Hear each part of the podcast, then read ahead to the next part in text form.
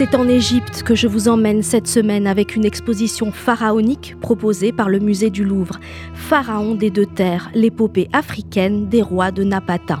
Au 8e siècle avant notre ère, en Nubie, un royaume s'organise autour de sa capitale Napata.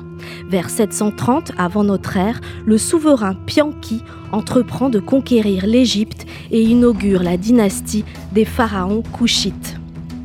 Ses successeurs, pharaons de la 27e dynastie, régneront durant plus de 50 ans sur un royaume s'étendant du delta du Nil jusqu'au confluent du Nil blanc et du Nil bleu.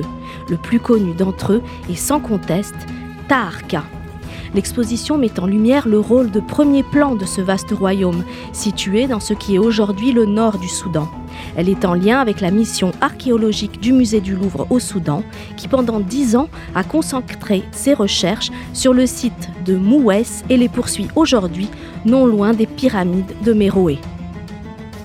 C'est une véritable épopée qui est racontée dans cette exposition, une civilisation, celle du royaume napatéen, de ses rois et de ses reines, à travers des œuvres riches et originales, stèles et statues monumentales de granit, hiéroglyphes, statuettes en bronze et en or, bijoux royaux, couronnes venant de musées du monde entier.